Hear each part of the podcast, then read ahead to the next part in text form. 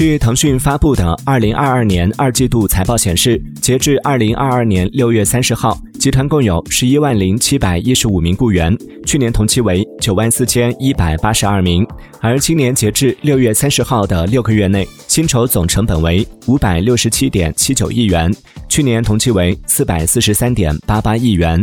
据估计，二零二二年上半年，腾讯员工的平均月薪为八万五千四百七十三点二一元。